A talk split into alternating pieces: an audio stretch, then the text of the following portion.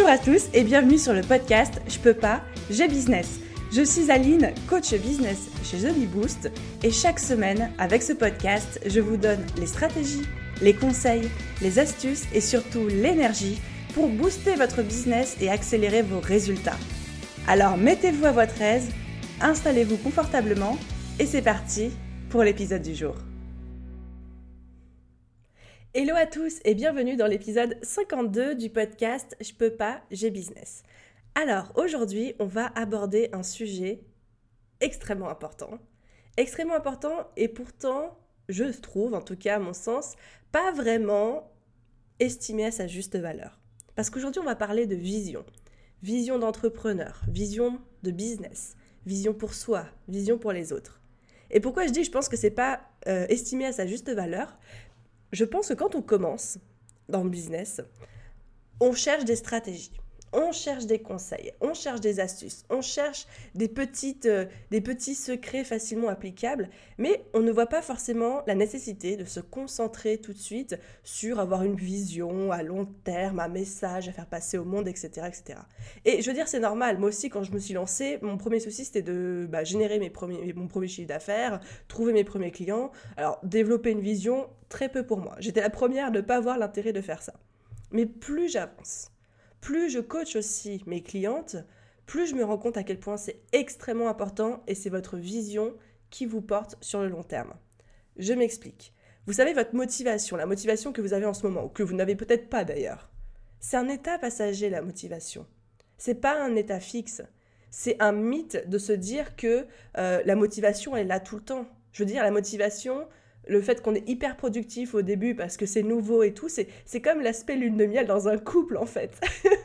c'est juste, c'est le début, c'est nouveau, tout est beau, tout est rose, on est à fond, on bosse des heures et des heures et des heures, on en rêve la nuit, on est motivé, etc. Mais ça, c'est un état passager. Même si vous êtes hyper motivé par votre projet, hyper motivé par votre business, passionné par ce que vous faites, votre motivation ne sera pas tout le temps là. En tout cas, pas au même point. Je me souviens, moi, la première année euh, où j'ai fondé Biboost, j'étais encore freelance à côté, mais tout mon temps libre, le moindre instant où j'avais les yeux ouverts et où je ne dormais pas était consacré à Biboost et j'adorais, je ne le sentais pas. Mais aujourd'hui, c'est plus le cas. Aujourd'hui, j'ai besoin de moments de loisirs, j'ai besoin de voir mes potes, j'ai besoin de sortir, j'ai besoin de me reposer, j'ai besoin de Netflix. Je ne peux plus avoir cette énergie 100% concentrée sur Biboost comme je l'avais avant parce que j'ai dépassé cette phase de lune de miel. Et du coup, qu'est-ce qui se passe quand on, on dépasse cette phase de lune de miel? Eh bien, c'est la vision. C'est la vision qui prend le dessus, c'est la vision qui prend le relais surtout et qui va vous aider à continuer à avancer et à être actif et à être productif, etc. Et qui surtout va prendre le relais les jours où la motivation n'est plus là et vous fait défaut. Et développer une vision pour son business, c'est souvent la partie la plus dure, la plus compliquée, parce que ça vous demande de vraiment vous connaître vous-même, mais aussi d'accepter de voir au-delà de votre nombril d'entrepreneur et de se projeter plus loin et de se projeter au-delà de son business pour établir une vision qui nous dépasse et une vision qui rentre au service du monde et au service de la société. Alors là, je sais que vous êtes en train de vous dire Waouh, mais de quoi elle nous parle? Vous en faites pas, à la fin de ce podcast, ça va devenir extrêmement clair, je vous le promets. Mon invité du jour, c'est Thomas Burbidge qui va venir vous parler de vision. Pourquoi Thomas? Qui est Thomas pour ceux qui ne le connaissent pas? Thomas, c'est quelqu'un qui a deux casquettes. Premièrement, c'est un expert du branding et du storytelling. C'est un freelance qui travaille avec ses clients en branding, en storytelling de marque pour les aider à trouver plus de clients, à augmenter leur chiffre d'affaires, etc., etc.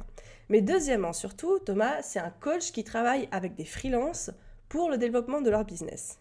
Mais c'est surtout quelqu'un qui travaille énormément, c'est un peu sa marque de fabrique d'ailleurs, sur cette vision sur pourquoi construire une vision, comment construire une vision, à quoi ça sert et comment on fait.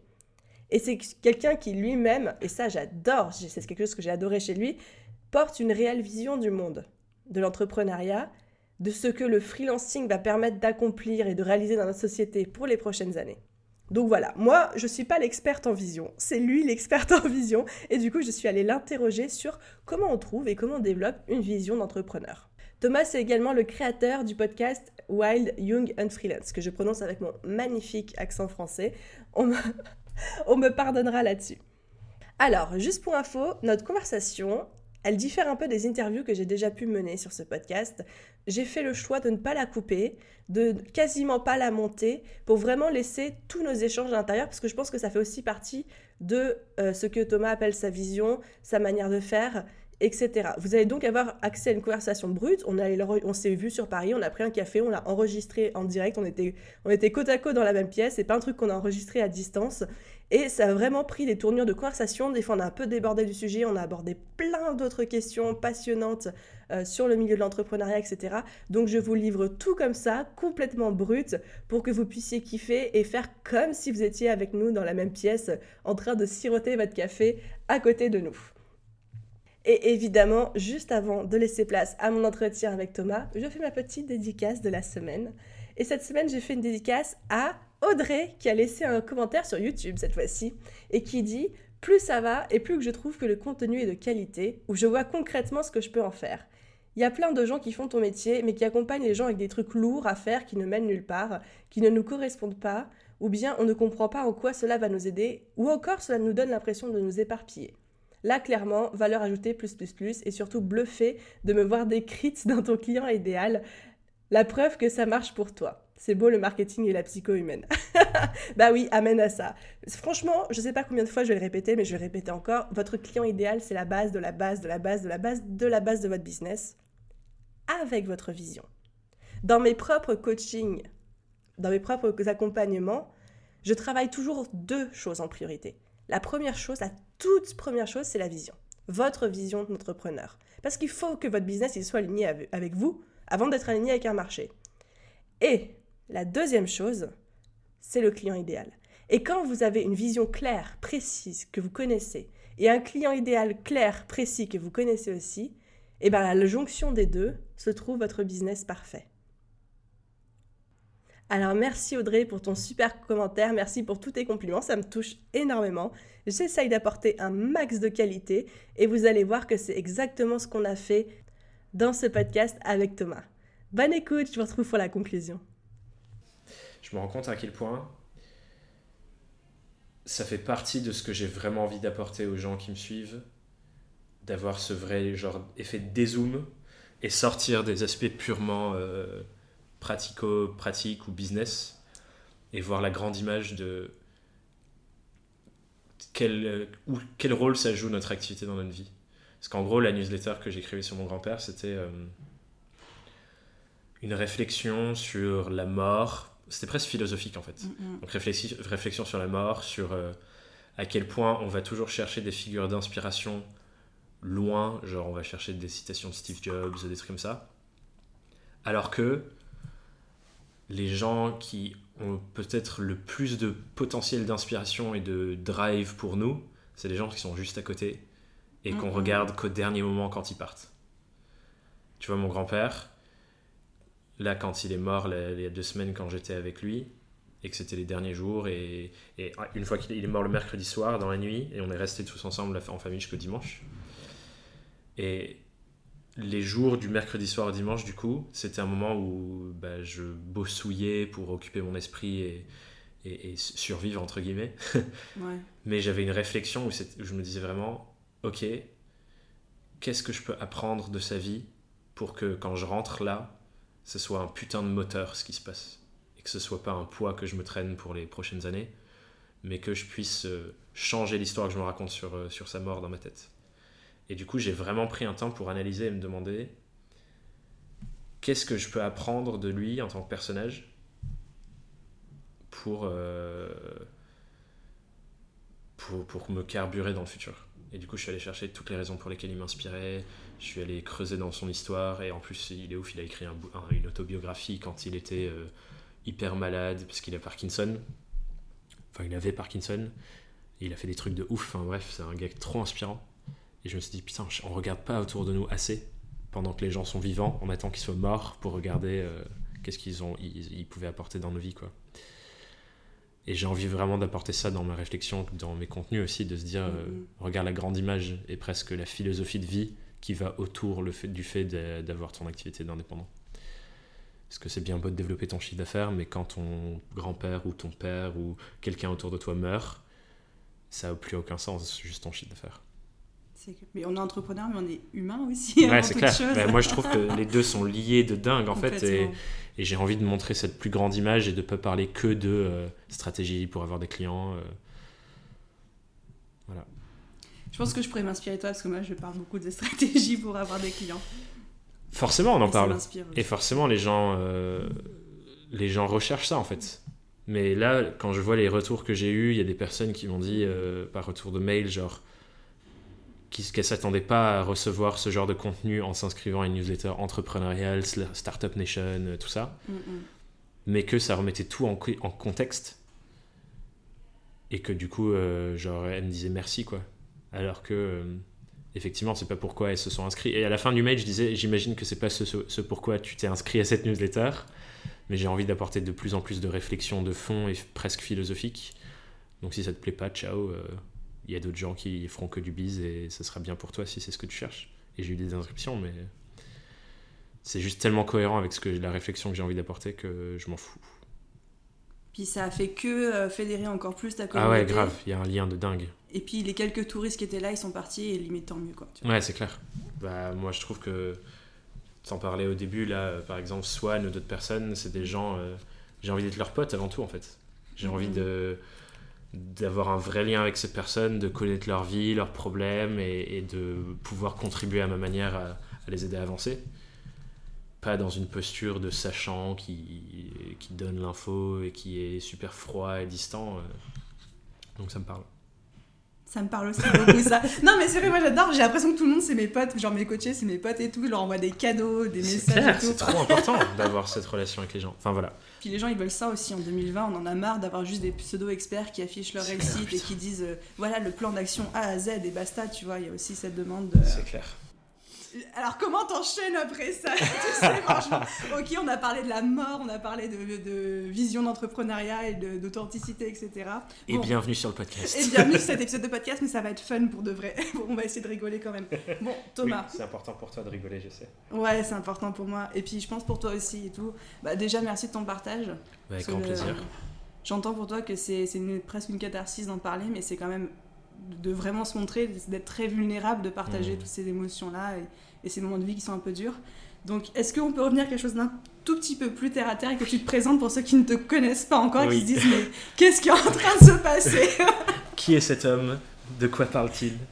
Euh, Ouais, carrément. Euh, j'espère que tu m'autoriseras à devenir profond euh, au fur et à mesure de l'épisode quand même, parce qu'il y a moyen. Tout ce que tu veux. T'es ici chez toi.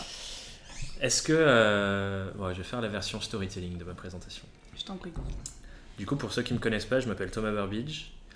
Et il y a une conviction très forte que j'ai dans mon travail, c'est que pendant trop longtemps, en tant que société, on s'est trompé sur ce qu'était le travail, sur la définition qu'on donnait au travail. Et je me rends compte qu'en fait, on voyait le travail comme quelque chose de. une corvée, une obligation, un poids, mais on était obligé de passer par là pour, entre guillemets, gagner sa vie. C'est-à-dire qu'il euh, fallait bosser pour euh, gagner ton pain. Et j'ai l'impression que depuis les dernières années, avec euh, l'effervescence, en tout cas en France, c'est récent, mais c'est depuis plus longtemps dans notre pays, mais en France, avec euh, l'émergence de l'entrepreneuriat, des startups, et maintenant du freelancing, que collectivement, on est en train de changer notre définition de ce que c'est le travail. Et du coup, moi, ça fait euh, presque deux ans maintenant que j'anime et développe une communauté autour de personnes qui changent leur définition du travail pour en faire un outil d'épanouissement personnel. Mm-hmm. Et en faire quelque chose qui est davantage un outil et un moyen de construire la vie que tu as vraiment envie de vivre et d'avoir l'impact que tu as vraiment envie d'avoir sur le monde, sur tes clients, sur ton entourage. Et comme c'est quelque chose, c'est une, manière de réfléchir qui est assez nouvelle tout de même.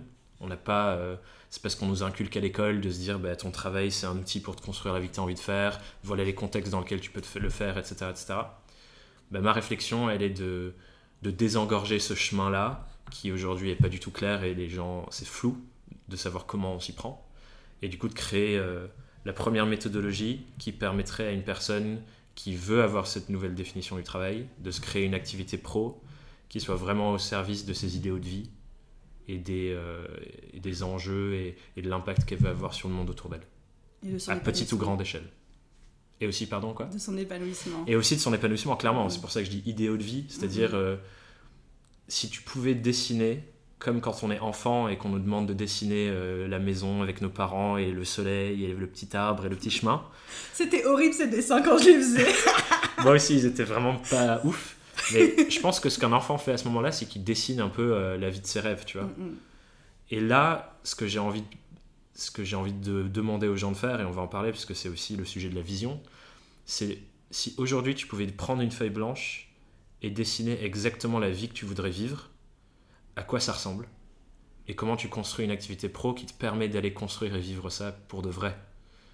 Parce que je vois trop de personnes et moi, ma- la manière dont je vois être la plus simple entre guillemets pour développer ça, c'est le freelancing. Mhm. Parce que quand tu es indépendant, ton activité elle est tellement malléable que tu peux vraiment la tirer dans tous les sens pour aller vers le mode de vie que tu veux vi- vivre.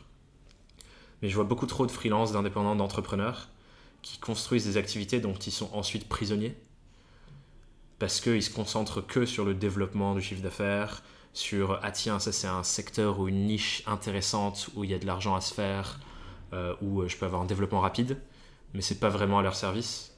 Et dix ans plus tard, ils se rendent compte ah putain, je me suis rendu prisonnier d'une boîte qui marche, alors que euh, ça nourrissait pas du tout mes ambitions à la base.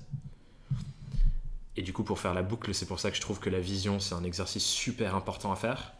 Parce que si t'es pas clair sur ta vision au début, tu peux prendre une direction et dix ans plus tard te dire Ah ouais, là j'ai construit une boîte où c'est un exemple super concret. Et n'hésite pas à me couper parce que je sais que je parle beaucoup. Mais t'es là pour parler et pour l'instant je suis d'accord avec tout ce que tu dis. Ok, Alors, génial. Donc c'est bon, j'ai ton couper. approbation. Mais j'ai un exemple super concret de ça. J'intervenais dans un mastermind d'entrepreneurs, euh, comme je te disais avant qu'on enregistre, il y a quelques mois. Il y avait une personne là qui développait une salle de sport, donc c'était un projet très physique, hein, qui est différent de, des projets serviciels qu'on peut faire d'habitude quand on est indépendant. Mais lui, lui, il était plus profil entrepreneur, du coup, il développait une salle de sport avec de l'EMS dedans, c'est genre euh, stimulation électromagnétique. Et en gros, lui, sa vision et son rêve, c'était de monter une euh, chaîne de salles de sport Mhm. qui en fait qui est, et de pardon recruter les fondateurs de ces trucs pour que lui il gère euh, à distance sur la marque tu vois et il voulait déménager de France et aller dans les îles pour euh, construire une vie de famille là-bas avec euh, un niveau de vie complètement différent euh, un meilleur équilibre etc et là ça faisait trois ans qu'il bosse sur sa boîte et il se rendait compte que tout ce qu'il mettait en place c'était autour de lui en tant que le coach principal de cette salle de sport. Ouais. ce qui fait qu'en gros, tout tournait autour de son expertise personnelle et de son rôle sur place en physique. Et de son image, etc. Et du coup, quand j'ai fait, euh, j'avais fait un talk là euh, avec des exercices sur ton activité au service de ton mode de vie idéal, la question qui résonnait en lui, c'était, et la réalisation qu'il a eue, c'était, en fait, j'ai construit tout pour que je sois indispensable, alors que mon rêve, c'est d'être dispensable et que d'autres personnes soient, fassent le truc sur le terrain. Et ça, c'est une réflexion où t'as pas assez bien travaillé ta vision concrète de où tu as envie d'être et de comment tu fais pour y arriver. Et c'est à ça que ça sert euh, en grande majorité. Et c'est hyper puissant ce que tu dis, parce que je pense qu'il y a effectivement beaucoup d'entrepreneurs, quand ils se lancent, ils prennent pas le temps de poser cette vision et où ils veulent aller, et ils construisent une machine qui les bouffe, et dont après ils sont Complètement. dépendants, et ils peuvent pas s'en détacher ne serait-ce qu'une heure dans dans la semaine. Alors et, euh, qu'ils peuvent gagner beaucoup d'argent et c'est devenu une espèce de cage dorée en fait. Mais c'est exactement ça, c'est tu te fais bouffer, c'est ton business qui contrôle tout, et toi plus rien. euh. Ouais, et t'as été plus à ta place. Et c'est un petit peu pour rebondir sur ton exemple. euh, euh, le gros souci du personal branding, moi j'en parle beaucoup avec mes coachés quand elles me disent oui, je veux devenir l'image de ma marque et tout. Je fais Ouais, est-ce que ta vision c'est de revendre ton business un jour ou est-ce que c'est de ouais, l'automatiser? Est-ce que tu veux te dégager du temps? Parce que personal branding ne permet pas ça, quoi. En tout Ou cas, très peu en tout cas. en tout cas, ça dépend de comment tu le construis parce que quand tu regardes euh, des entrepreneurs euh, ultra successful qui ont tout compris sur la marque personnelle comme Gary Vaynerchuk, Mm, et pour ceux qui connaissent pas, je vous invite à consommer son contenu, euh, mais pas trop. vous pouvez raccrocher. mais ne consommez pas trop son contenu parce que sinon vous allez passer votre vie parce qu'il en produit énormément. Mais lui, il a une marque personnelle très forte, mais il ne vend pas lui. Il a des boîtes en dessous. C'est-à-dire que ta marque personnelle, elle peut être au service des boîtes que tu construis, ce qui te permet de revendre. Exactement. Mais effectivement, si tu construis tout sur toi, mais pas une autre marque en parallèle, et bien sûr c'est du temps, c'est de l'investissement, c'est beaucoup de ressources de faire les deux en même temps. Mais il faut avoir cet équilibre-là, parce que clairement, si tu construis tout sur euh, ton nom, prénom, et qu'un jour ton, ton envie effectivement c'est de faire une sortie et, et de revendre ça à une plus grosse boîte qui reprend euh, ton service, ton produit, peu importe, bah, c'est beaucoup plus dur quand tu as tout construit sur ton nom parce que tout est raccroché à la valeur de ton nom. Quoi. Donc c'est une vraie question importante, mm-hmm. effectivement, de se dire est-ce que j'ai envie de revendre dans le futur? Est-ce que j'ai envie de créer une, une legacy, comme disent les Américains, autour de moi? Est-ce que ce que j'ai envie de construire, c'est une marque que d'autres personnes peuvent gérer et moi je prends un rôle euh, sur le côté Enfin, il faut vraiment définir ça pour savoir comment tu construis ton activité au service de ça. C'était euh, Stan le loup là, de Marketing Mania, quand je l'ai eu sur le podcast, il, s'était pris une, petite claque à cause de ça justement, hmm. parce qu'il avait, euh, bon lui il a construit son business autour de sa personnalité, et il a essayé de lancer un workshop en présentiel sur Paris, mais c'était pas lui qui l'animait, il n'était pas présent lui. Ah, ça s'est cassé la figure, et il a même pas, il avait genre 12 places, il a pas réussi à les vendre quoi. Ouais, c'est intéressant, parce qu'effectivement quand t'as... Je pense que c'est le... Les infopreneurs sont maudits par ça je sais pas ce que c'est le mot que je cherchais, mais bref, c'est euh, le la malédiction.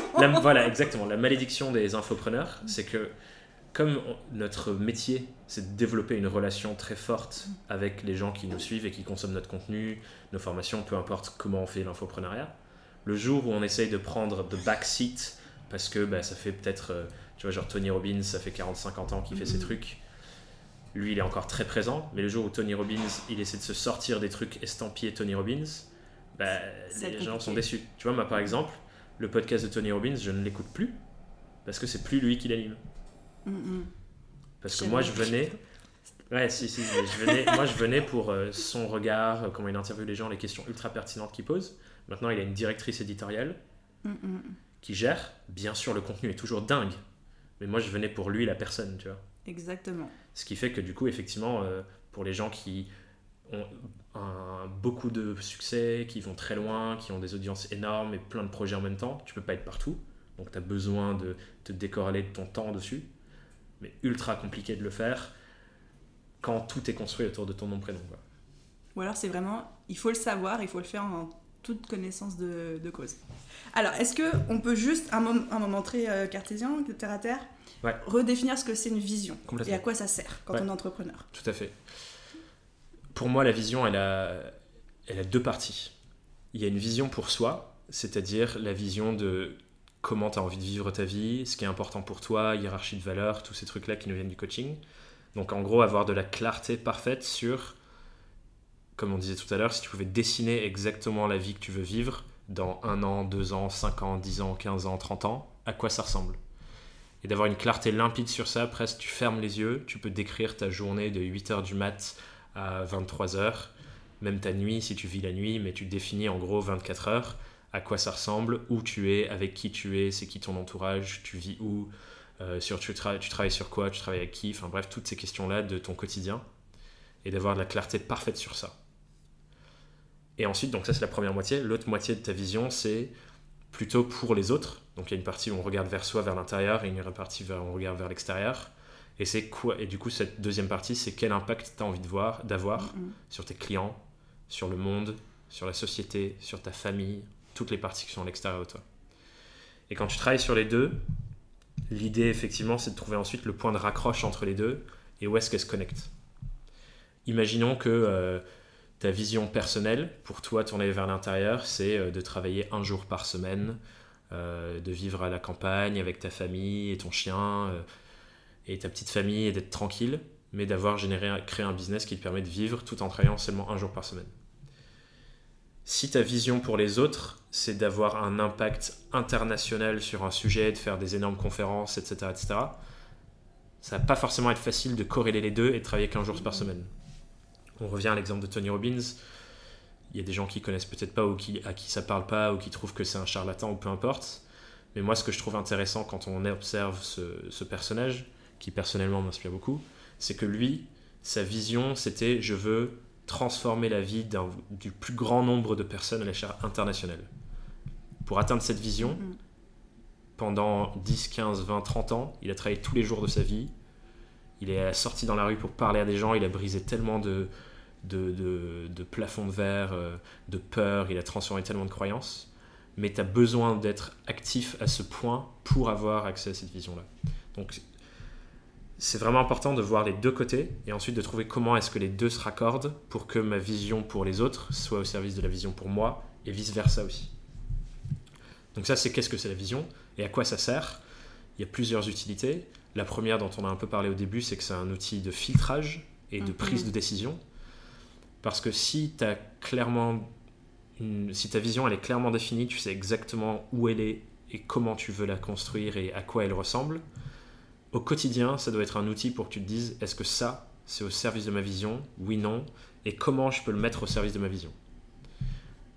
Je le partageais dans ma conf, euh, j'allais dire mardi dernier, mais pour les gens qui nous écoutent, mardi dernier. ça veut rien dire. Ça veut rien dire, donc c'était début février, récemment. Et en gros, je disais, c'était sur les clients idéaux. Et en fait, ce qu'on se dit trop souvent avec les clients, c'est, par exemple, sur cette question, est-ce que ce client sert ma vision, oui ou non? Il y a beaucoup plus de facteurs à prendre en compte. C'est-à-dire, est-ce que ce client aujourd'hui, il remplit mes besoins pour que j'ai plus de ressources pour aller construire ma vision?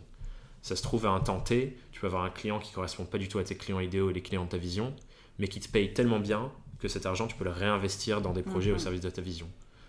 Donc c'est plus profond la réflexion que juste euh, est-ce que c'est ma vision Oui, non, euh, je prends ou je prends pas. Mais c'est quand même un filtre intéressant et des questions intéressantes à se poser de comment est-ce que ce projet, ce contenu, ce client, cette rencontre, euh, ce temps que je vais prendre, je peux le mettre au service de cette vision que j'ai envie de construire pour moi et pour le monde. Donc c'est un outil de, de, prise de décision, de filtre. C'est aussi un outil de motivation. Quand tu as une vision qui te parle à tel point que juste tu as une seule envie, c'est d'aller construire ça, le, la déprime du lundi matin, ça n'existe plus.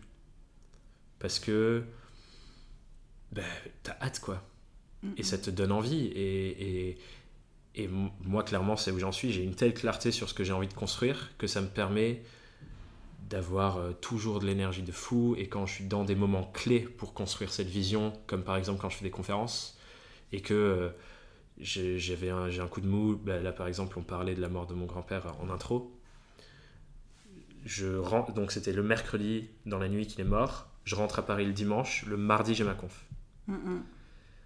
Le lundi, c'est une des premières fois depuis 4 ans, parce que du coup, je suis indépendant depuis presque 4 ans, mais pour la première fois depuis 4 ans, ce lundi-là, où j'avais pas envie de me lever pour bosser, parce que j'étais pas dans clairement pas dans l'énergie pour quoi. Évidemment. Et du coup, le lundi, pas ouf, mardi, pas ouf. Et j'arrive à ma conf, et là, je vois la salle qui se remplit, les gens qui arrivent. Et là, du coup, je me reconnecte à ma vision pour moi, ma vision pour eux, pour les gens qui sont là, et ce que j'ai envie de contribuer à eux. Mhm. Et en me reconnectant à ça, tout s'efface, et je suis rentré dans une énergie où c'était juste.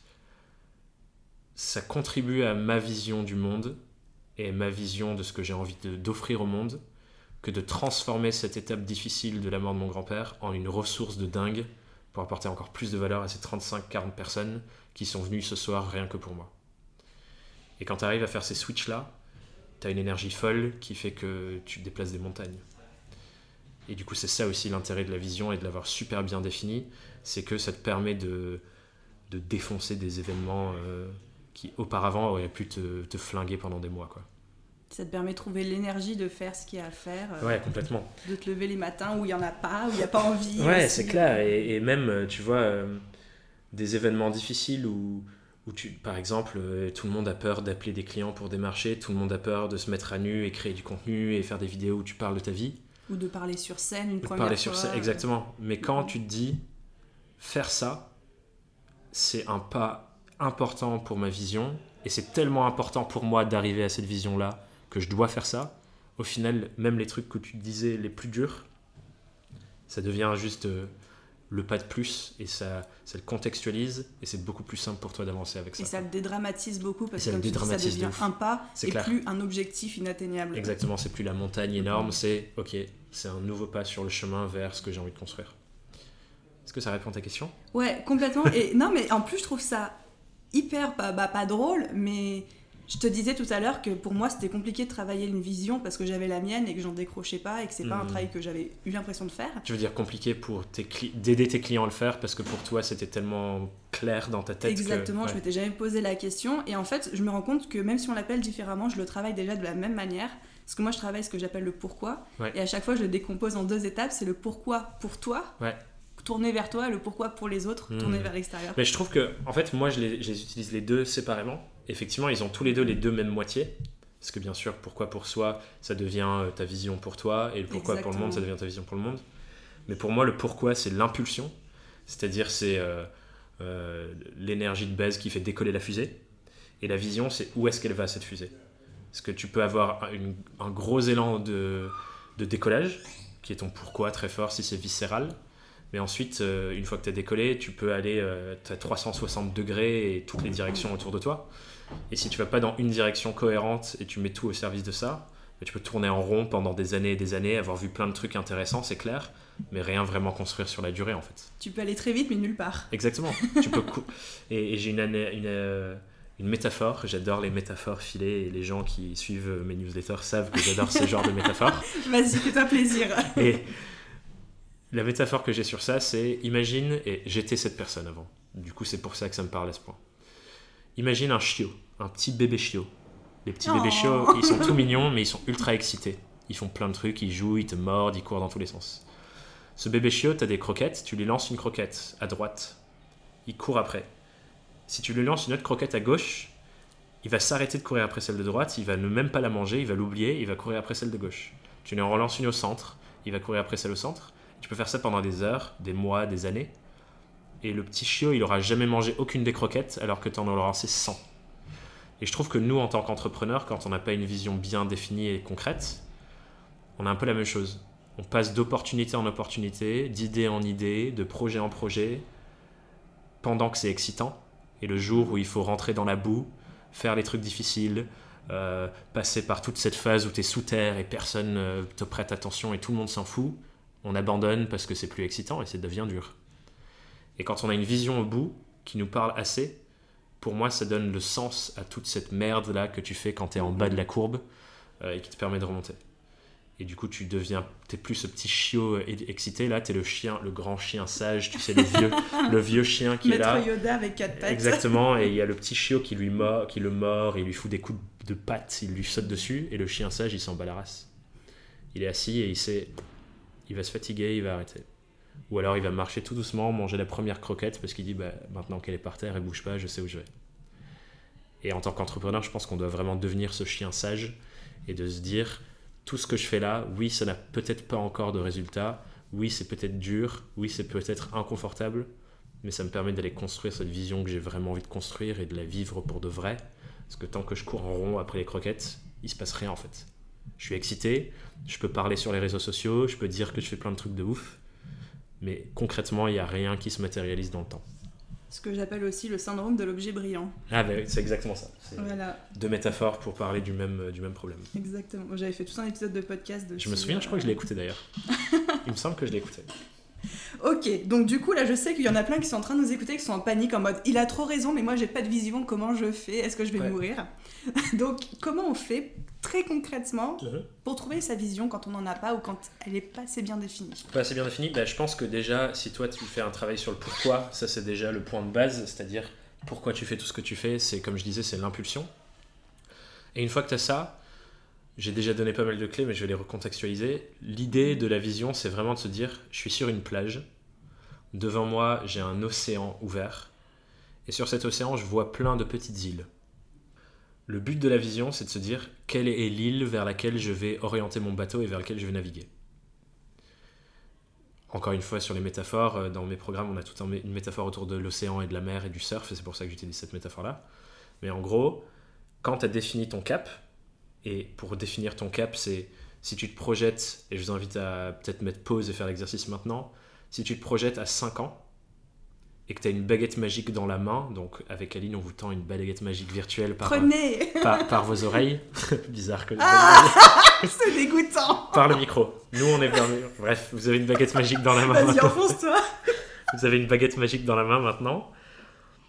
Si vous aviez tout ce que vous vouliez, dans 5 ans, à quoi ça ressemble Et je veux que vous définissiez ça sur votre environnement physique, où est-ce que vous habitez, à quoi ça ressemble votre maison, presque faites un mood board Pinterest sur le sujet. Visualisez clairement, si vous fermez les yeux, que vous puissiez voir votre maison, votre environnement, les objets qui sont autour, tout ce qui est là. Donc votre environnement physique, votre environnement dans le sens humain. Qui sont, qui sont les gens autour de vous? Est-ce que c'est votre famille? Est-ce que c'est une communauté? Moi, par exemple, dans ma vision personnelle, j'habite dans une espèce d'éco-communauté avec plein de personnes qui sont toutes euh, entrepreneurs ou engagées. Enfin bref, euh, c'est ça qui me vient quand je ferme les yeux, ce qui est complètement différent d'autres personnes, mais c'est ça qui me nourrit et me motive. Donc l'environnement des humains autour, et aussi du coup, comme on est entrepreneur, la part professionnelle qui prend une énorme part de ça. Quand est-ce que vous travaillez Où est-ce que vous travaillez Pour qui vous travaillez Sur quel sujet vous travaillez Combien tu gagnes euh, Est-ce que tu as d'autres projets à côté Est-ce que tu as commencé à investir Enfin bref, de la clarté totale. En gros, si tu prends ta vie aujourd'hui et que tu décris tout, ta vision, c'est un saut dans le temps à 5 ans. Je t'invite aussi à le faire à 10 ans et à 30 ans. J'aime bien faire des gros exercices bien badass qui prennent des, journées, voire des semaines. Hein. Et dans mon contenu, il y a toujours des questions introspectives assez puissantes. Mais vraiment se plonger concrètement dans le détail du micro-détail sur ça. Donc ça, c'est la vision pour soi. Et ensuite, la vision pour les clients. Donc, tu es sur cette, euh, face à l'océan, tu as défini ton île perso, c'est ton cap. Et en gros, la vision pour les clients, c'est une fois que tu es arrivé sur cette île, tout le chemin que tu auras fait pour arriver à cette île, c'est quoi l'impact sur toutes les autres personnes qui sont sur l'océan avec toi et qui naviguent en même temps Est-ce que tu les as aidés à aller plus vite avec leur bateau? Est-ce que tu leur as aidé à construire un plus grand bateau? Est-ce que tu les as aidés à faire un bateau ensemble pour qu'ils avancent? Enfin bref, ça c'est. tu les as défoncés à coups de rame Voilà, c'est une métaphore filée encore une fois, mais du coup ça ressemble à quoi? C'est. Allez, encore une histoire, c'est parti. Imaginons, vous rentrez là, vous sortez dans la rue de où vous êtes et vous montez dans un taxi. Et là, le chauffeur du taxi vous demande où est-ce qu'on va? Ne pas avoir de vision, c'est comme répondre au chauffeur de taxi je sais pas où vous voulez. Et si on dit pas au chauffeur du taxi où on veut aller, il y a 99,99999% de chances qu'il vous emmène pas où vous souhaitez aller. Et qu'on se retrouve par exemple euh, au fin fond de, euh, de nulle part ou euh, dans un lieu qui craint ou peu importe. Au fin fond de Saint-Denis, City, là On sait pas où, mais quelque part, qui nous plaît pas forcément.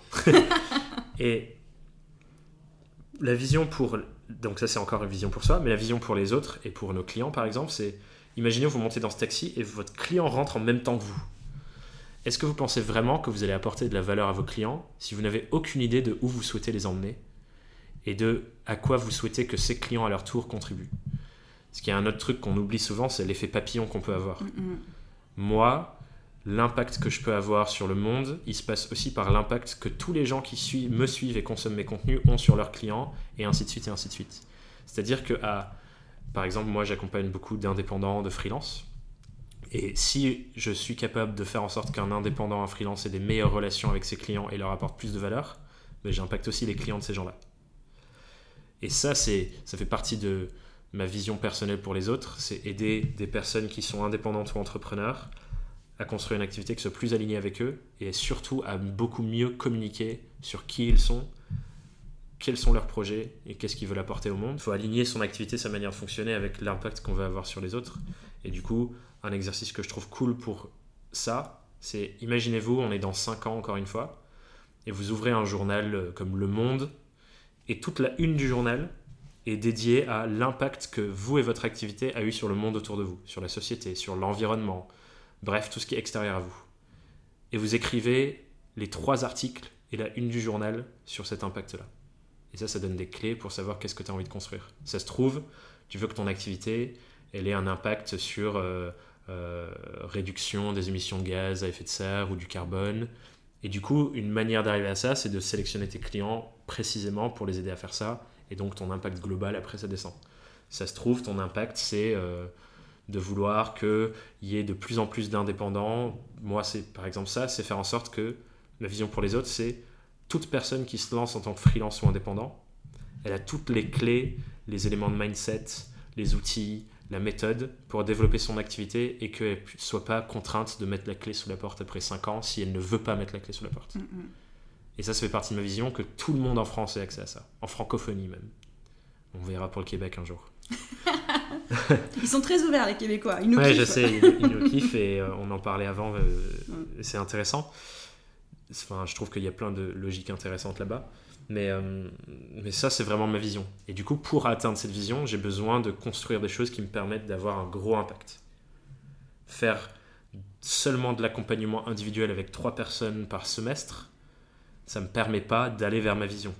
Ça y contribue à petite échelle, mais j'ai besoin de voir mhm. les choses en plus gros. Et ça, c'est parce que c'est ma vision et que c'est ça que j'ai envie de contribuer. Pour d'autres, c'est peut-être pas ce niveau euh, d'impact et d'ambition-là. Pour d'autres, c'est peut-être à petite échelle locale dans un village, dans une ville. Peut-être que ta vision pour les autres, à toi qui nous écoutes, c'est seulement je dis seulement pas du tout péjorativement, je parle par rapport à l'impact, hein, mais c'est de pouvoir protéger tes parents et ta famille et faire en sorte que tes parents puissent prendre leur retraite et qu'ils arrêtent de faire leur taf de merde parce que ça les tue physiquement. Ça se trouve, c'est ça et c'est génial. Il n'y a aucun jugement de valeur dessus parce que ta vision, elle t'est propre et il n'y a que toi qui peux savoir si c'est aligné avec toi ou pas et tout le monde autour va seulement projeter leur vision sur la tienne. On n'a pas besoin de tous vouloir changer le monde forcément. Complètement. Et encore heureux. Et encore heureux, parce que sinon, on serait tous des mères Teresa et des Gandhi sur cette planète, ce serait pas drôle. puis c'est un énorme poids à porter, tu vois. Moi, je suis obligé de faire des vrais choix et des concessions énormes sur ma mhm. vie, parce que ma vision, c'est celle-là, et qu'elle est alignée avec moi et qu'elle me parle. Mais je suis heureux d'abandonner ces autres trucs que j'abandonne. Parce que c'est au service de ce que j'ai vraiment envie de faire. Et si tu t'imposes une vision de changer le monde alors que c'est pas vraiment aligné avec toi, et que du coup tu es contraint de faire ces autres concessions-là, bah, au final, t'es pas heureux non plus. Et le but de tout ça, c'est quand même qu'on soit heureux en fait. Ah, mais c'est car tu te tues hein, si tu t'imposes une vision parce que euh, Aline et Thomas ils ont dit qu'il fallait changer le monde et qu'en fait c'est pas ça qui correspond. Non, non, faut surtout pas faire ça. Bah, je pense surtout que Aline et Thomas diraient jamais euh, ta vision c'est de la merde, on te dirait juste. Jamais. Je sens que c'est pas exactement qui tu es vraiment là. Je pense que c'est le seul truc qu'on pourrait dire aux gens, c'est ça. C'est une bullshit. On dit toujours un truc très intéressant en coaching on dit le coach c'est pas celui qui sait tout en fait, c'est l'expert, c'est le client qui est expert de sa situation et de sa vie, etc. Et nous, on est juste là pour faire sortir les bonnes réponses avec les bonnes questions. Poser des questions de plus en plus au service des gens. Exactement. Plutôt que euh, pourquoi t'as pas réussi, qu'est-ce que tu peux faire pour que tu réussisses? Quelles sont les clés à ta disposition au service de ta réussite Toutes ces questions qu'on adore. bon, bref. Euh, Est-ce que c'était assez concret pour toi? Ouais, c'était assez concret. Je veux juste passer un message parce que tu l'as dit très rapidement, mais je vais mettre euh, le appui là-dessus c'est pas un exercice qu'on fait en 10 minutes. Non, c'est clair. C'est pas quelque chose que vous allez claquer des doigts, vous allez vous mettre avec euh, un papier, un stylo et pouf, votre vision elle sera là. Et ça va prendre des jours, des semaines, des mois. Et pour aller encore plus loin dessus, ce qui est génial, c'est que ça va changer. Ça se développe constamment. Aujourd'hui, j'ai 25 ans, quand je parle de ma vision aujourd'hui, elle est incroyablement claire. Dans 5 ans, ça se trouve, elle aura complètement changé. Mm, mm. En fait, c'est pas un truc figé comme tu dis, c'est pas un truc, ok c'est bon, j'ai ma vision pour la vie, yes les gars, j'ai fait le taf, euh, pour les 40 prochaines années. Ça y est, check. C'est un truc en fonction de nos expérimentations du mm-hmm. quotidien, de nos rencontres, de nos projets, de tout ce qui va se passer dans les prochaines années, ça va évoluer. Marie, avec qui j'ai créé le programme et qui était ma coach avant, elle, elle utilise la métaphore du chaud-froid quand on était gamin. C'est le jeu où, mm-hmm. oui, t'es un peu plus chaud, t'es un peu plus froid. Ta vision, c'est pareil. En fait, c'est pas quelque chose de fini, c'est un truc que tu découvres tout au long de ta vie. T'es tout le temps en train d'enlever une couche de l'oignon Mm, mm. Et de l'affiner encore un peu. Et de l'affiner, et de l'affiner, sauf que c'est un oignon infini en fait. et... Ça me fait penser à Shrek. Il y a des gens qui peuvent trouver ça, qui peuvent trouver que ça fait peur, mais moi je vois ça aussi comme une bonne nouvelle, c'est-à-dire que on n'a jamais fini de grandir et de se développer et d'en savoir plus mm. sur nous, parce qu'on a un énorme mystère, et c'est comme avec n'importe quel sujet, j'imagine que les gens qui nous écoutent ont une expertise sur un, sur un domaine ou des compétences dans un domaine, et que vous le voyez dans vos compétences pro, quand on s'intéresse à un sujet et qu'on s'y intéresse plus et encore plus et encore plus, on se rend compte à quel point on n'en sait rien en fait. Et à chaque fois qu'on creuse dans n'importe quel sujet, on ouvre une porte et on se rend compte qu'il y a un monde encore plus grand. Puis on ouvre encore une porte et c'est pareil avec nous-mêmes et notre propre vision. Donc c'est clair, c'est pas un truc qu'on fait en 10 minutes, ni en 3 jours, ni en 3 mois, mais c'est un truc qu'on doit affiner avec le temps pour aller de plus en plus proche de nous et donc être de plus en plus aligné, épanoui, heureux, tout ce qui vient derrière quoi. Donc pas de pression avec cet exercice et le but pour nous aujourd'hui c'est juste de vous donner en fait des clés, des pistes de réflexion, des métaphores, des exercices pour commencer à semer les petites graines qui après vont se développer mais c'est pas euh, Mais par contre, vas-y faites-le quoi. Passez à l'action. oui, c'est vrai. Ne restez pas dans votre fauteuil ou dans le métro ou peu importe où vous êtes quand vous écoutez ça dans votre bain en vous disant "Ah, bah, j'ai une pote qui écoute des, des podcasts dans son bain. Mais moi aussi, j'ai vu ça sur ça. Elle m'a envoyé une photo de elle dans son bain en train d'écouter mon podcast. J'ai adoré. Ah ouais, bizarre les photos que tu reçois de tes followers. Hein. enfin bref. Écoute, euh, au moins, il n'y a pas de secret entre nous. Oui, Mais ce que je voulais dire, c'est ne restez pas là à écouter en vous disant Ah, c'est intéressant. Parce que ça, ça change rien de se dire c'est intéressant, c'est cool, hein, mais euh, faut passer à l'action derrière. Donc faites-les ces exercices, réécoutez-les et faites-les cinq fois de suite ou avec des espacements dans le temps, je veux dire, mais cinq fois en répétition pour creuser loin, parce que tant que vous direz juste c'est intéressant et que vous écouterez de manière passive, ça changera rien en fait. Et on peut écouter des milliers de podcasts euh, avec euh, tout le contenu du monde et avoir, euh, on pourrait avoir le secret, il n'existe pas, mais le secret qui nous aiderait à faire un million demain. On pourrait nous le montrer et on dirait ah tiens c'est intéressant et on change rien. Et on passe pas à l'action. Donc passe à l'action, même si effectivement vous mettez pas la pression de il faut que je trouve ma vision maintenant. Ça n'existe pas non plus, mais faites le travail quoi.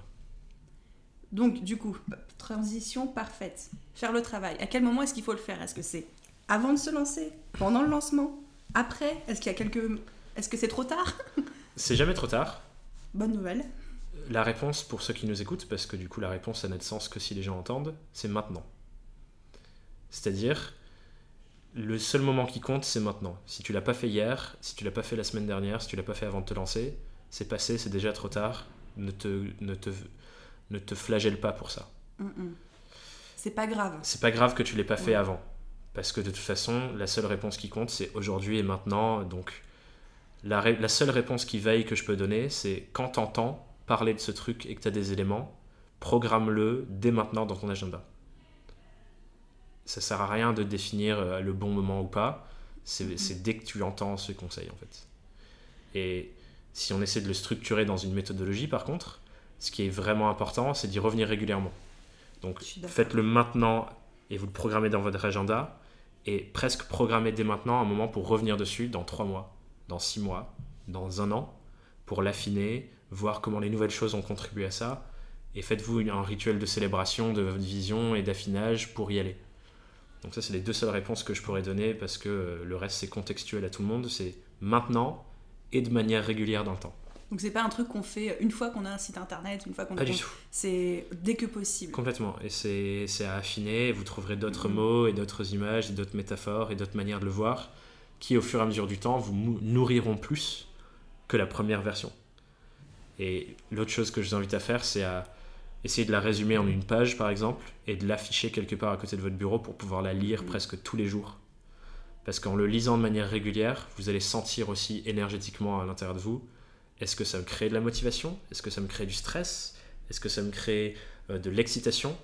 Et de affiner comment vous l'écrivez ou la représentez avec un vision board, par exemple, pour que ça crée de l'excitation et de la motivation. Mm, mm. Parce que si ça crée du stress, c'est que c'est pas la bonne vision. Parce que c'est trop. C'est pas connecté à vous en fait, et ça vous paralyse plus que ça ne vous fait bouger.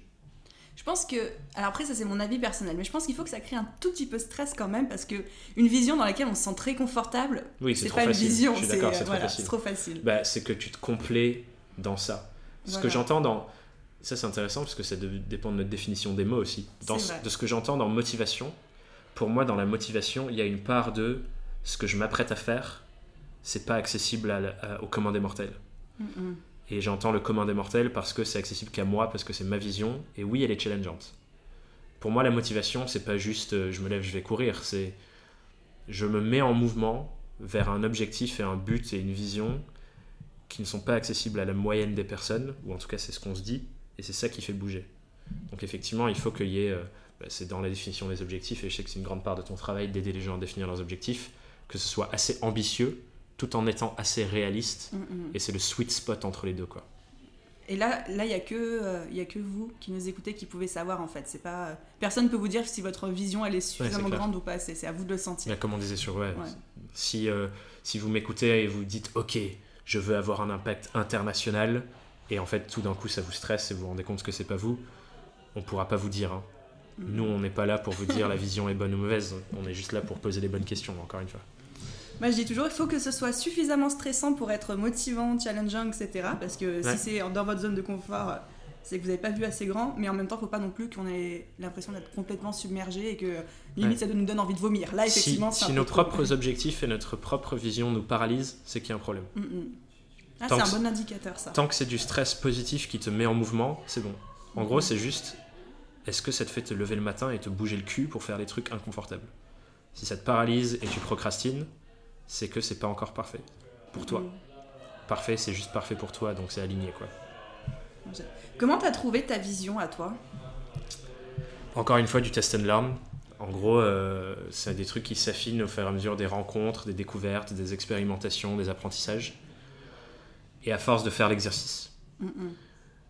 Encore une fois, un truc que Marie dit et que je répète et je partage ce message parce que je le trouve incroyablement vrai, c'est les questions, c'est un peu comme des graines. Et se poser les questions à répétition, c'est arroser ces graines pour que les plantes et les réponses poussent. J'adore cette image. Si on se pose jamais la question, on saura jamais. Mm, Si on fait jamais l'exercice de la vision, on trouvera, on la trouvera jamais. C'est pas un truc qui arrive euh, un beau matin dans ta boîte aux lettres et c'est Ah, pas l'opération yes du Saint-Esprit. Ah Ça y est, ma vision est là, trop cool, je viens de la recevoir. Non, ça n'existe pas. C'est c'est comme l'inspiration. Je trouve que c'est un truc euh, complètement fou. Euh, On se dit, ah, j'attends l'inspiration. Personne va te la filer dans la poste, l'inspiration. L'inspiration, c'est un truc qui vient à force de répéter les mouvements pour que tu y sois réceptif et que tu l'identifies et que tu sois capable de capitaliser dessus. Mm, mm. Donc c'est pareil avec la vision, c'est être travailler sa réceptivité en faisant les exercices et en faisant ça, tout ce qu'on va voir dans le monde et tout ce qu'on va expérimenter, les rencontres qu'on va faire, vont nous apprendre des choses sur nous-mêmes qui nous aident à peaufiner et à continuer de la construire cette vision-là. Donc c'est vraiment être dans l'action et faire les exercices pour voir qu'est-ce que l'action me renvoie comme miroir de là où j'ai envie d'aller. Amen. bon, est-ce que tu me permets d'aller plutôt dans les questions un peu plus maintenant théoriques, terre à terre, stratégiques Je, par rapport à... je suis une, une ressource à exploiter pendant ce temps, donc euh, Oh, dis pas ça. Alors, concrètement, est-ce que selon toi, avoir une vision, c'est directement corrélé à trouver des clients et faire grossir son chiffre d'affaires? Alors, si on a bien travaillé sa vision et sa clientèle idéale et qu'il y a un vrai lien entre les deux, ça peut. Par exemple, je trouve qu'il n'y a rien de plus puissant. C'est un gros sujet que je travaille avec, notamment avec mes clients, euh, parce que du coup j'ai deux parts de mon activité. Pour ceux qui écoutent, j'ai une part où j'accompagne les freelances, les indépendants dans le développement de leur activité, l'alignement avec eux, donc beaucoup de dev perso et de business. Mais mon activité à la base et mon métier à la base, c'est d'être freelance et de faire de la stratégie de marque et du storytelling de marque. Et il y a un sujet que je travaille beaucoup avec mes clients actuellement, qui sont pas mal des startups, c'est la notion de marque mouvement. Et une marque mouvement, et nous aussi en tant qu'indépendants, on peut créer un mouvement, c'est de se dire que tous ensemble, on avance vers un objectif commun et une vision commune et un but commun. Et si on identifie des gens, donc des clients, qui veulent déjà avancer dans cette direction avec nous, le fait de partager notre vision, de créer du contenu dessus, de l'assumer de manière ultra transparente et de montrer qu'on est dans ce mouvement, ça peut attirer des gens à nous qui se Mhm. sentent reconnus en fait. Donc par exemple, imaginons je sors euh, une vidéo manifeste super bien montée, avec de la super musique et un, un message vraiment pertinent, bien construit. Rien que cette vidéo, ça peut faire en sorte qu'il y ait des gens qui nous écoutent ou qui la regardent qui se disent Waouh, c'est exactement comme moi Mhm. et je sais que ce que cette personne fait va m'aider à avancer dans cette direction, allons-y ensemble. Donc oui, avoir une vision claire et qu'est-ce qu'on en fait, ça peut aussi être un outil business assez cool parce que ça te permet de créer un lien avec des gens et de montrer qu'on est dans la même direction, dans le même mouvement. Et c'est moi, c'est un gros travail que j'essaie de faire avec moi, par exemple, pour les freelances que j'accompagne, c'est de se dire, on a tous les mêmes enjeux en fait. Mhm. On a tous envie de la même chose. On a tous les mêmes rêves, les mêmes, les mêmes aspirations, les mêmes ambitions, et les mêmes enjeux, et les mêmes problèmes, et les mêmes peurs, et les mêmes freins. Et moi, mon rôle, c'est de décortiquer tous ces trucs-là, de virer toutes les broussailles du chemin, pour ensuite emmener les gens avec moi là-dessus, parce que je me traite moi-même un peu comme euh, le laboratoire de testing De ton propre cobaye. de- je suis mon propre cobaye et le cobaye des autres pour que après quand ces gens-là viennent en conférence avec moi, viennent en séminaire avec moi, viennent en immersion avec moi ou écoutent mon podcast, je leur partage tout ce que j'ai appris sur le chemin et ce que je perçois chez les autres aussi de ce que eux ont appris sur leur chemin. Et du coup, on va dans le même sens en fait. Et du coup, ma vision, c'est le mouvement que je crée pour mes clients et donc ça permet à plus de clients d'être en lien avec moi et d'avancer avec moi. J'adore cette phrase, ma vision, c'est le mouvement que je crée pour mes clients. Je trouve que c'est euh, c'est hyper puissant. Mais on fera une petite euh, citation Instagram avec ça alors. Hashtag Instagram. Parfait, merci. Alors tout à l'heure tu parlais de, de la puissance du fait de communiquer autour de sa vision. Ouais. Comment est-ce que les gens qui nous écoutent peuvent communiquer autour de leur vision une fois qu'ils l'ont trouvée pour attirer plus Complètement. de Un premier outil euh, qui est ce que, celui que je disais avant, qui est beaucoup utilisé en stratégie de marque aussi, en, en- ce que j'utilise en storytelling, c'est euh, le manifeste. Mhm. Un manifeste, c'est un, un texte plutôt court qui, en gros, encapsule ta vision du monde et de ce que tu as envie d'apporter à tes clients et de pourquoi tu le fais. ça peut prendre plein de formes. Tu peux le faire en. Il y a des gens, par exemple, euh, beaucoup de grands infopreneurs, ils font ça sur genre un fond d'écran et ils demandent à tous les gens qui s'inscrivent de télécharger le fond d'écran, de le mettre et de le lire tous les jours pour incarner ce mouvement-là dont ils font partie. Ça peut être une vidéo YouTube, ça peut être un article, ça peut être un épisode de podcast où tu balances ton, ta vision, ça peut être dans ton pitch. Tu- Mhm. ma présentation que j'ai fait en début de l'épisode, j'invite les gens à aller la réécouter, mais ça parle de ma vision du monde et de ma vision. On s'est trompé pendant longtemps sur la définition du travail. J'accompagne et je crée un mouvement de personnes qui changent leur définition du travail pour que ce soit un outil de développement de son activité, de son épanouissement. Ça, ça parle de ma vision. Et c'est une petite graine que je place à chaque fois que je me présente pour que les gens savent ce que c'est ma vision et ce que j'ai envie de construire avec eux et avec ceux qui nous écoutent. Donc c'est un peu comme la réflexion de création de contenu, se dire comment est-ce que j'infuse cette vision-là dans un manifeste ou dans tous les contenus que je crée. Ça peut être l'intro de toutes vos vidéos. Ça peut être la conclusion de toutes vos vidéos. Ça peut être un encart en bas de chacune de vos newsletters. Donc après, ça encore une fois, c'est une question personnelle de quels sont vos contenus, mais Mhm. c'est comment j'infuse cette vision et ce mouvement que j'ai envie de créer dans tout ce que je mets au monde et ce que je partage avec les gens qui me suivent. Et on est d'accord qu'il faut la partager plein de fois sous plein d'angles différents, de Bah, plein de manières différentes. La base de la publicité, c'est de se dire que la répétition, c'est l'ancrage. Mhm. Plus on répète, plus les gens s'en souviennent. faut pas le faire bêtement. On peut le faire de plein de différentes micro-manières où on change des petites choses et avec subtilité pour pas juste faire le même post Facebook tous les jours. Mais la répétition, c'est important. Par exemple, je trouve qu'il y a beaucoup trop d'entrepreneurs qui vont parler d'un truc une fois et ils ont un article incroyable et ils l'ont juste mis sur leur site, fait un post Facebook que 10 personnes ont vu ils le laissent tomber aux oubliettes et la semaine d'après ils se disent putain, il faut que j'écrive un autre article. Pfff. Alors qu'ils pourraient réutiliser cet article-là ou cet épisode de podcast, cette vidéo de plein de manières différentes pour que les gens qui suivent tirent un maximum de valeur de ce truc. Et je vous invite d'ailleurs à regarder comment moi j'opère sur LinkedIn par exemple, mais c'est clairement ma méthode.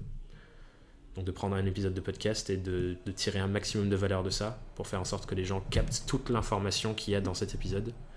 Parce que sinon ils l'écoutent une C'est fois. mon Je ordinateur. suis désolé. Les gens le voient pas, mais je suis très, euh, je suis italien.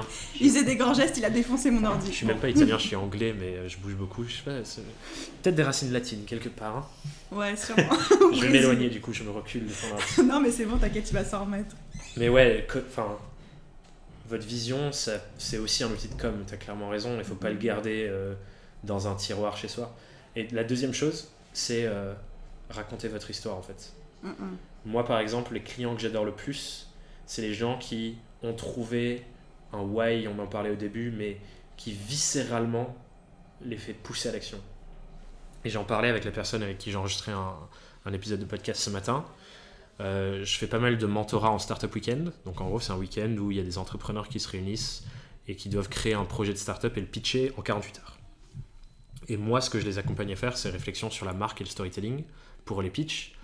Et je pose la question de pourquoi, genre 5-6 fois pour creuser profondément. Mhm. Et il y a parfois des gens pour qui c'est tellement viscéral que je les fais pleurer. Parce que je les connecte à un truc qui est la vraie raison. Et le vrai pour- pouvoir émotionnel qu'ils ont en eux de pourquoi ils font ce qu'ils font.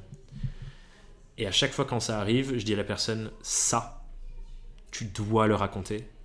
Parce que c'est ça qui peut faire la différence dans la vie de tous tes clients. Parce qu'ils ont potentiellement, et sûrement même, si tu as bien travaillé les clients idéaux, la même histoire que toi ou une histoire semblable qui les connecte à la même chose. Et ça, c'est hyper important à raconter. En storytelling, on appelle ça the story of self.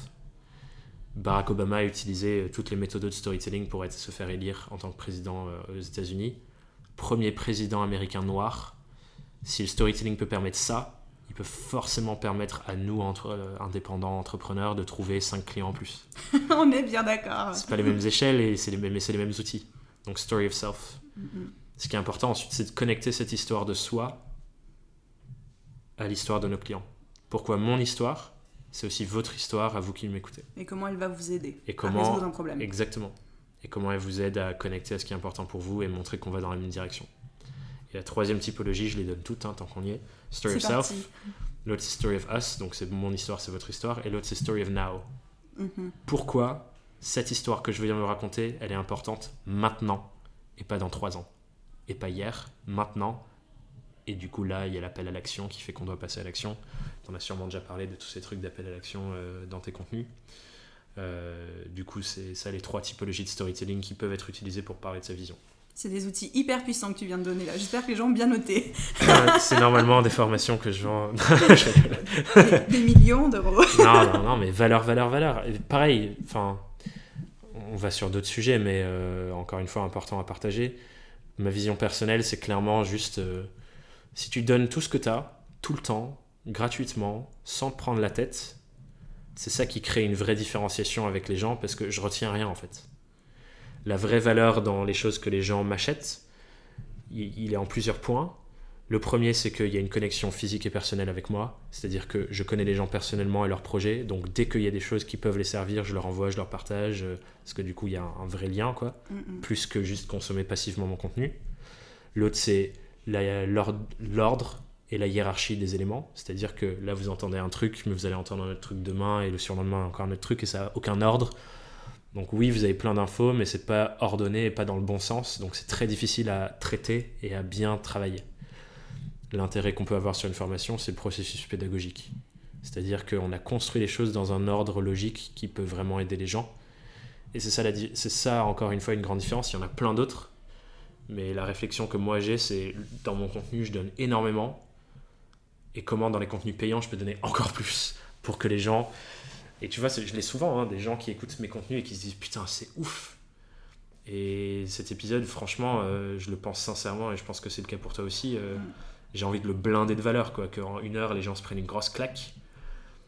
Et si, et si les gens se prennent une grosse claque en écoutant un épisode de podcast, ce que ça crée chez eux, c'est de, de, se dire putain, mais le contenu payant, j'ai, enfin, ça doit être incroyable, quoi. Mm-hmm. Et notre taf, à nous, c'est de faire en sorte que le contenu payant soit encore mieux ce qui est un vrai boulot, mais ça veut dire qu'il y a une vraie réflexion de comment j'apporte énormément de valeur aux gens et de pas être un, un, fake infopreneur qui juste reprend le même contenu et, et, le remet en payant ou dit des petits trucs qui attirent les gens dans le contenu gratuit. Mais pas trop non plus. Mais hein. pas trop, hein, il faut pas tout dire parce qu'il faut le garder pour le contenu payant.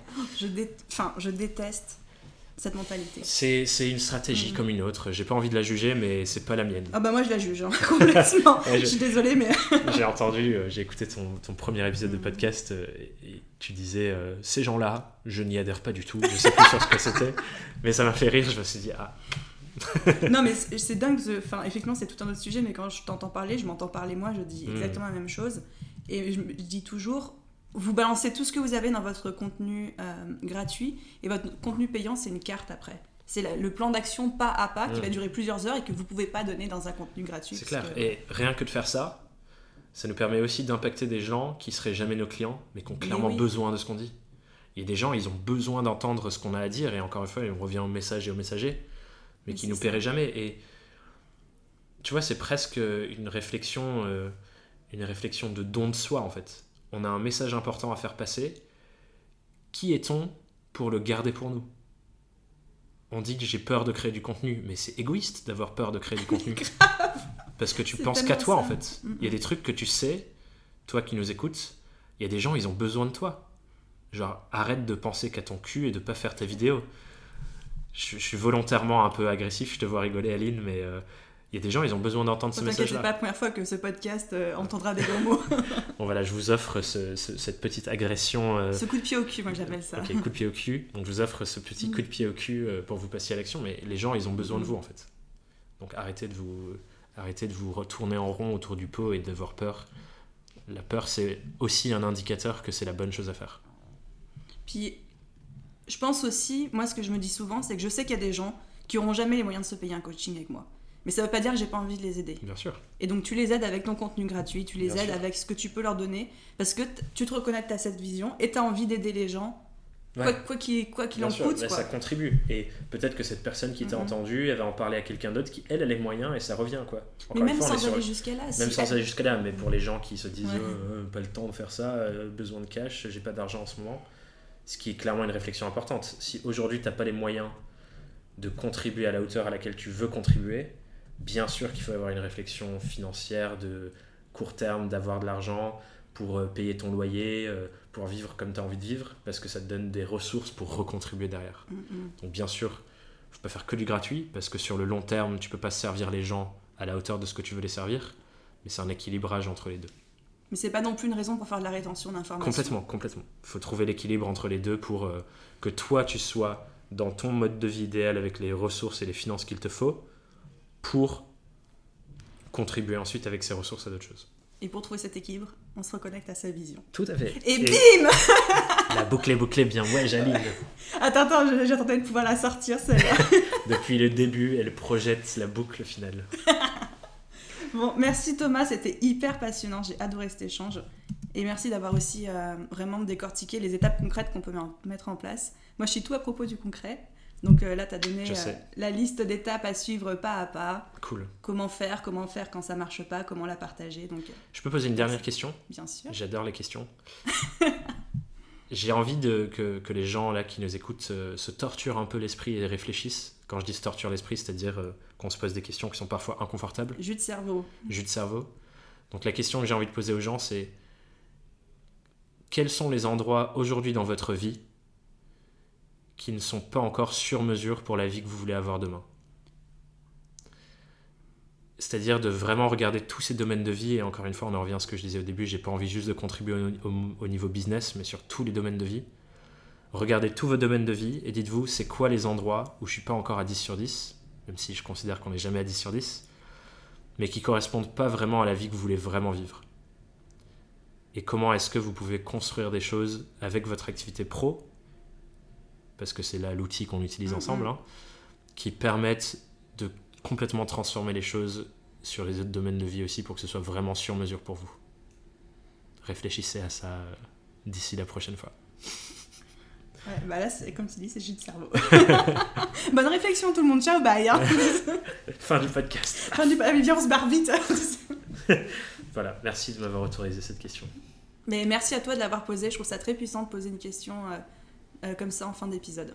Et je sais que tu le fais sur tes podcasts du coup à chaque fois. Donc si vous voulez d'autres questions euh, qui vous tortureront bien votre cerveau, écoutez le podcast avec grand plaisir, il y en a une à chaque fin d'épisode. Exactement. Je mettrai tous les liens de ton site, ton podcast, euh, les ressources, les vidéos qu'on a citées, etc. Gary Vaynerchuk, etc. Très cool, très cool. C'est du bon matos. Tout en description pour que les gens puissent aller voir s'ils sont intéressés. Cool. Et, eh ben, et hâte, n'hésitez pas de m'envoyer un message avec grand plaisir pour discuter pour les gens qui ont des questions. Il va pas trop vous torturer par message, promis. pas sur les premiers alors. Peut-être plus tard. Merci beaucoup Thomas. Avec grand plaisir Aline, merci à toi. À bientôt. Bye. Et voilà les amis, j'espère que cet épisode vous a plu. De mon côté, j'ai été estomaquée de voir à quel point Thomas et moi on partageait les mêmes visions. Je lui avais envoyé les questions d'interview avant mais il m'avait fait part de son choix de ne pas les lire, de ne pas en prendre connaissance pour pouvoir justement euh, avoir une vraie conversation, pas trop préparer les choses et se laisser guider par le flot du moment. Donc c'est exactement ce qu'on a fait et je peux vous dire qu'on partage beaucoup, beaucoup, beaucoup de points communs sur notre vision de l'entrepreneuriat, sur notre vision du business, sur notre vision de ce que la société va devenir par rapport au freelancing, etc. Donc euh, c'était un bonheur d'échanger avec lui. Je ne vous retiens pas plus longtemps que ça. Je sais que cet épisode était déjà très long. Donc, si ça vous a plu, si ça vous parle, si ça vous fait réagir, si ça génère des réactions en vous, n'hésitez pas à laisser un commentaire ou que vous soyez une note, que vous soyez sur YouTube, sur Apple Podcast, sur votre plateforme d'écoute si vous en avez la possibilité. Je me ferai un plaisir de les, lire. Sinon, vous pouvez laisser un message sur Instagram, vous pouvez laisser un message sur le blog, sur l'article dédié à ce podcast. Bref, vous avez tous les moyens d'expression à votre disposition. Quant à moi, je vous remercie d'avoir écouté jusqu'au bout et je vous dis à la semaine prochaine pour un prochain épisode du podcast. Bye bye